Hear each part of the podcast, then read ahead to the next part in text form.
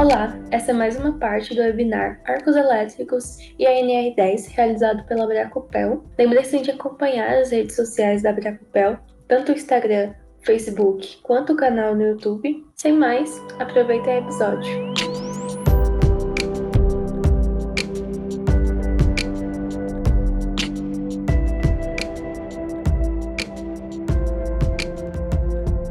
Uma coisa que pode, é, muitas pessoas elas não se atentam a isso, tá? Mas é bem perigoso, é a gente fazer uma atividade de termografia com a porta do painel aberta.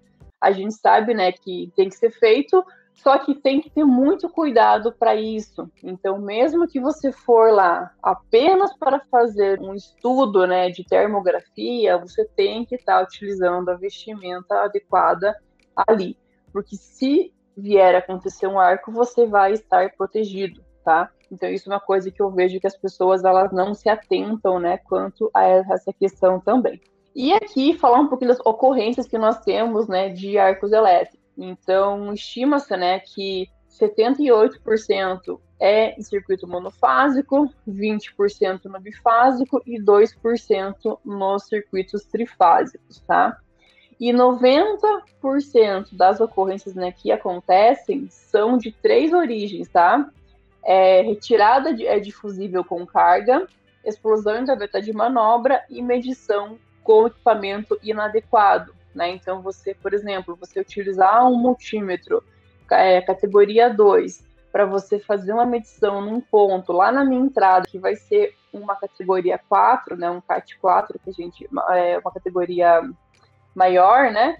O que, que vai acontecer? Vai causar, pode causar um arco, tá? Então tem que também estar tá atento a essa questão. E aqui, né, esse videozinho ele mostra um, um, experimento que é o seguinte: ele primeiro faz o experimento em corrente alternada e depois em corrente contínua, tá? Então aqui ele vai ter, se eu não me engano, são 12 amperes e ele liga em 220, tanto em alternada quanto em contínua.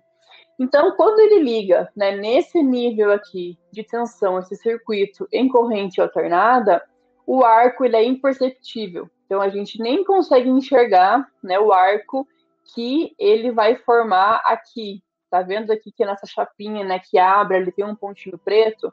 Então, quando é, liga esse circuito em corrente contínua, o que, que vai acontecer? O arco vai ser muito mais visível, tá? É, e por que que isso vai, vai acontecer? Porque quando a gente usa corrente alternada, vai acontecer uma mudança de polaridade né, desse arco a cada semiciclo de corrente. Então, o arco ele vai ter que se apagar e se reacender, tá? Com uma polaridade diferente a cada semiciclo, né? Se a gente for olhar de, é, dessa forma. Então, em corrente contínua, a gente não tem esse efeito senoide da minha corrente elétrica. Então, o arco ele não vai se extinguir em momento algum.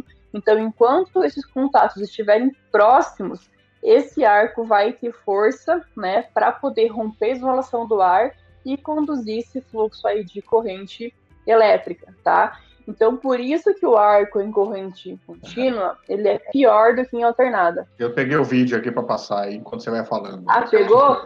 Ah, tá, peguei porque aqui eu não estava conseguindo rodar ele. Está rodando já, está esquentando, ele fechou em, em AC, ele abre o arco, ele está com a carga, está acontecendo, mas é em corrente alternada. Daqui a pouco ele vai fazer a modificação.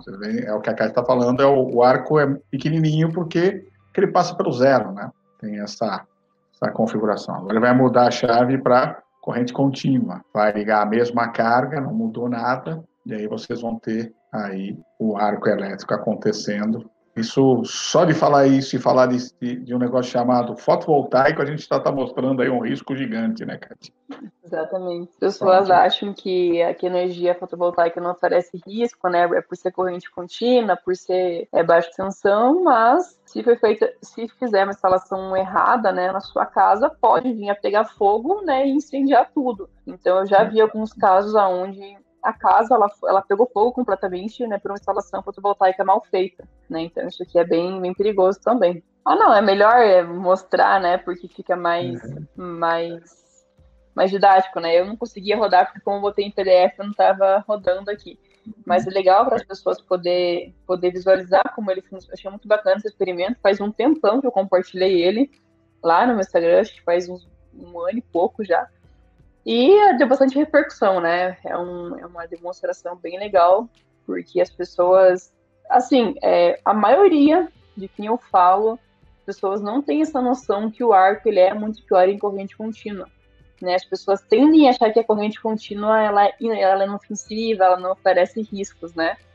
Então, como eu falei anteriormente, né, o choque elétrico ele é pior em corrente alternada, mas é, o arco é, já ele é pior em corrente contínua, tá?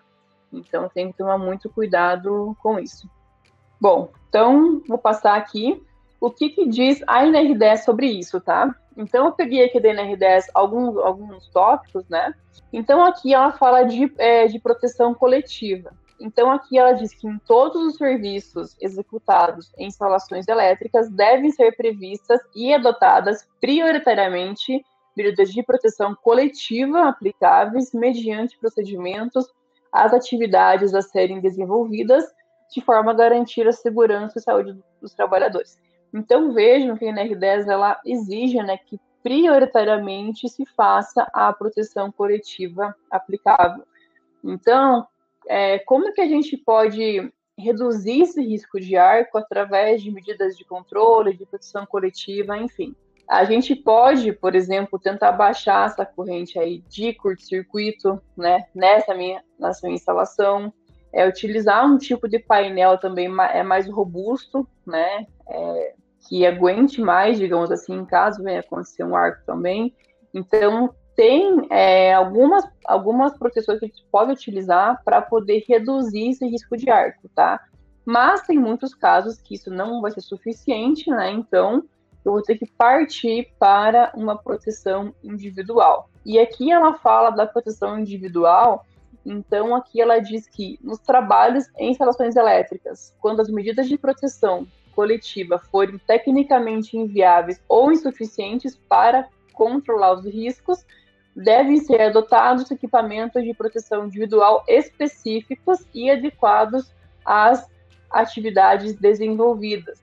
Então, veja que nesse item aqui, é, indiretamente, a gente pode dizer que sim, tem que ter um EPI específico, né, para aquela atividade. Então, no caso do arco elétrico, se for uma atividade onde tem risco de arco elétrico, tem que especificar qual que vai ser o EPI utilizado nesse caso e como que se especifica isso? Através de cálculo de energia incidente em cada ponto que eu tenho na minha instalação. Se eu tenho 40 painéis lá na minha indústria, tá?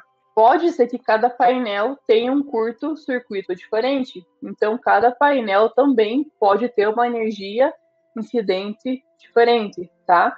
Não quer dizer que vai ser um valor único para toda a minha instalação. Por isso que tem que fazer também um estudo. O outro item que a NR10 fala aqui é: as vestimentas de trabalho devem ser adequadas às atividades, devendo contemplar a condutibilidade, inflamabilidade e influências eletromagnéticas. Então veja que aqui ela também diz, né, que tem que ter a vestimenta de trabalho adequada e que contemple também todas essas questões aqui. E ela também proíbe né, o uso de adornos pessoais nos trabalhos com instalações elétricas ou em suas proximidades.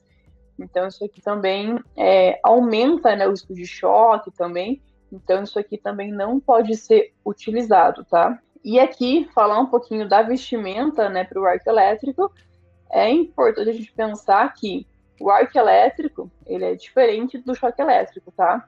Qual que é a diferença? O arco elétrico é, é uma passagem de corrente, né, é, com, é, substancial, considerável pelo ar. O choque elétrico é a passagem de corrente elétrica pelo corpo humano, né? Então são situações um pouco diferentes. É, e aqui temos algumas definições, tá? Então nós temos esse ATPV, que é muito conhecido, né? Naquelas roupas lá para arco elétrico, a gente vê o ATPV, e o valor, né, que é em tal por centímetro quadrado. Então tem de 9, 10, 11, né, tem vários valores. E o que, que é esse ATPV? Né? É um termo em inglês e ele vai ser a quantidade máxima de energia que a roupa pode suportar para manter a pessoa com boas chances de sobrevivência, tá? 50% de probabilidade de queimadura de segundo grau, valor em calorias por centímetro quadrado da proteção conferida pelo tecido ao efeito térmico proveniente de um arco elétrico. Então vejam que aqui ele não garante, né, que a pessoa não vai ter nenhum tipo de lesão. É 50% de chance, né, que ela não tenha queimaduras de segundo grau, mas, né, 50% que pode. Então ela, ela vai proteger até um certo limite, tá? Nós também temos aqui é, o EBT, que é um outro termo em inglês que a gente usa também para arco elétrico, e aqui é a quantidade de máxima de energia que a roupa suporta com 50% de chance de rompimento. Tá? Então, tudo isso aqui é, se usa em testes para poder fabricar essas vestimentas, tá? Então, quando que a roupa ela vai suportar em tal condição, tá? E também nós temos esse RAF, né, esse HAF, que é o fator de atenuação de calor. Então, quanto maior for esse valor, maior vai ser a quantidade de calor que bloqueia, né? Que a roupa ela vai bloquear. Então, quando você adquire uma vestimenta, não tem que olhar somente para o, para o ATPV. Tem muito fabricante que só fornece o ATPV, que não tem informação de EBT e também de HAF, tá? Então, são dois é, itens importantes para você também olhar, né? E se não tiver no manual ali daquele fabricante, né, naquele, naquele catálogo ali, você perguntar, porque ele também tem que fornecer esses valores aqui. E quais são as normas que se utiliza para poder é, estimar né, essa vestimenta para arco elétrico? Então, nós temos a NFPA 70E e a I3E 1584. Se eu não me engano, as duas foram é, modificadas em 2018, né, que elas foram atualizadas então, a I3D ela alterou algumas questões no cálculo que ela faz. A NFPA também alterou alguns critérios lá que ela, que ela considerava. A I3E 1584 foi atualizada em 2018 e a NFPA 70E agora em 2021, no comecinho do ano. Ah, teve, então, teve outra atualização? Teve uma outra atualização agora no começo do ano. Ah, bacana. É, muita gente ainda usa né, o esquema de cálculo da versão antiga, né, da i3E, lá de 2002, né, então é muito comum a gente encontrar softwares também, né, é, que utilizam esse tipo de cálculo, né, então é importante também se atentar para atualização que a norma sofre, porque ela vai mudar algum critério, né, ela vai melhorar, então também tem que estar atento, né, sobre essa questão aí de estar em dia também com o seu cálculo aí de, de energia incidente no caso. É, aqui eu coloquei um exemplo, né, que não vou também entrar em detalhes aqui sobre isso, mas é um exemplo também que eu dou lá no, no meu curso. Então aqui fala de instalação de medidor de energia elétrica em baixa tensão. Então aqui eu tenho, né, alguns dados dessa minha, minha instalação, né, como o nível de, de tensão, é, a minha potência, a distância, a corrente de curto-circuito, tá? Então, isso aqui eu vou usar para que esses dados? Porque eu vou fazer todo um cálculo que a norma ela me estipula, né? Você até pode fazer ele manual, mas ele dá um trabalhão, então é, é mais recomendado que se faça com software, com uma planilha, né, para isso. E a gente vai utilizar várias fórmulas, né, vejo que são fórmulas até bem complexas que a norma ela me dá, para a gente chegar nesse cálculo final. Tá? Então, a primeira etapa vai ser o quê? Você determinar essa corrente do arco elétrico, então você vai depois encontrar um valor da energia normalizada, da energia incidente, e depois calcular a energia incidente convertida da norma. Então, você vai inverter aqui os, os cálculos. É um trabalho, assim, bem complexo, tá? Mas, né, aqui no final, que eu já botei a resposta aqui, foi encontrado o valor da energia incidente calculado indica a necessidade de utilização de EPI de categoria de risco 1, né, que o TPV mínimo é de 4 cal por centímetro quadrado. Então, vejam que o cálculo final aqui foi 1,38 cal por centímetro quadrado. Então, qual que é o esquema? Como, o que, que a gente faz? nós vamos usar o cálculo da I3E1584 e quando chegar nesse valor final da energia incidente, eu vou recorrer à NFPA 70E para poder olhar na tabela dela qual que é a categoria de risco, né, é, para poder estimular, é, definir o IPI para aquele local com base naquela energia incidente, tá? Então eu vou utilizar as duas normas para isso. Aqui eu coloquei também que é bem importante algumas características, tá, de vestimenta para o arco elétrico. Então, primeiro passo é a gente fazer o cálculo, né, da energia incidente, fazer o estudo e depois definir a categoria de risco que essa energia pertence. E aqui alguns equipamentos de proteção também para o arco elétrico. Então a gente vai ter a vestimenta, né, como um todo. Essa vestimenta ela pode ser calça e aquele blusão, que não é o mais indicado. O indicado é que se usa aquele macacão, né? Tem proteção para a cabeça, vamos usar aquela balaclava também, né? No rosto, aqui na nossa cabeça. Vai ter para as mãos, vai ter para, para os pés também. Então, isso aqui tem que não é só a vestimenta, é a luva, é a bota, é, é a balaclava, tá tudo o que for proteger de fato a pessoa contra esse arco. É, por que, que não se recomenda né, utilizar a calça com aquele blusão e sim o macacão? Aí entra uma questão muito do que eu falei antes, né? Que as pessoas saem por aí é, especificando EPIs né, com base no que elas acham, e não tem de fato um estudo para isso. Quando você estipula uma vestimenta classe 3, classe 4 principalmente, para uma pessoa utilizar, é meio complicado, porque é uma vestimenta desconfortável, né? Então vai, digamos que, tirar um pouco da ergonomia da pessoa, do, da, da, da mobilidade que ela vai ter em se locomover, em fazer o serviço, tá? Então, o indicado é que se usa, né, o, certo, a camisa, né, a, aquele blusão por dentro da calça.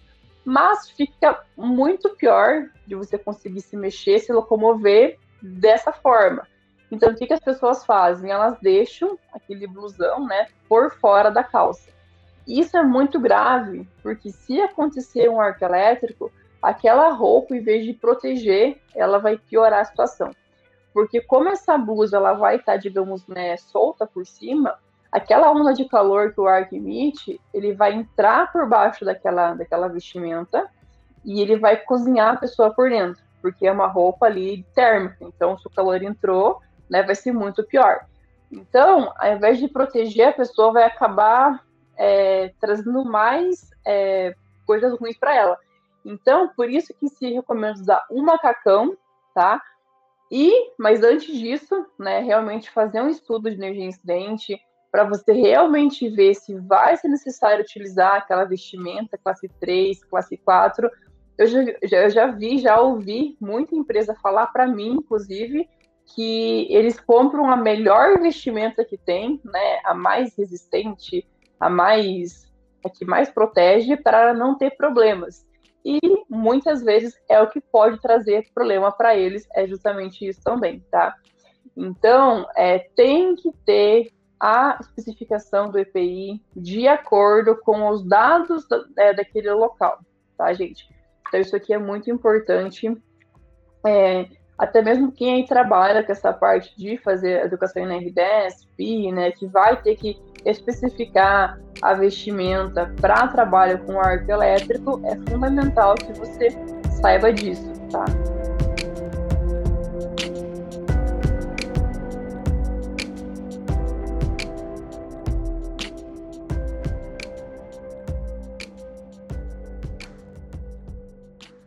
Esse podcast foi editado pelo grupo PET Engenharia Elétrica, UFMT.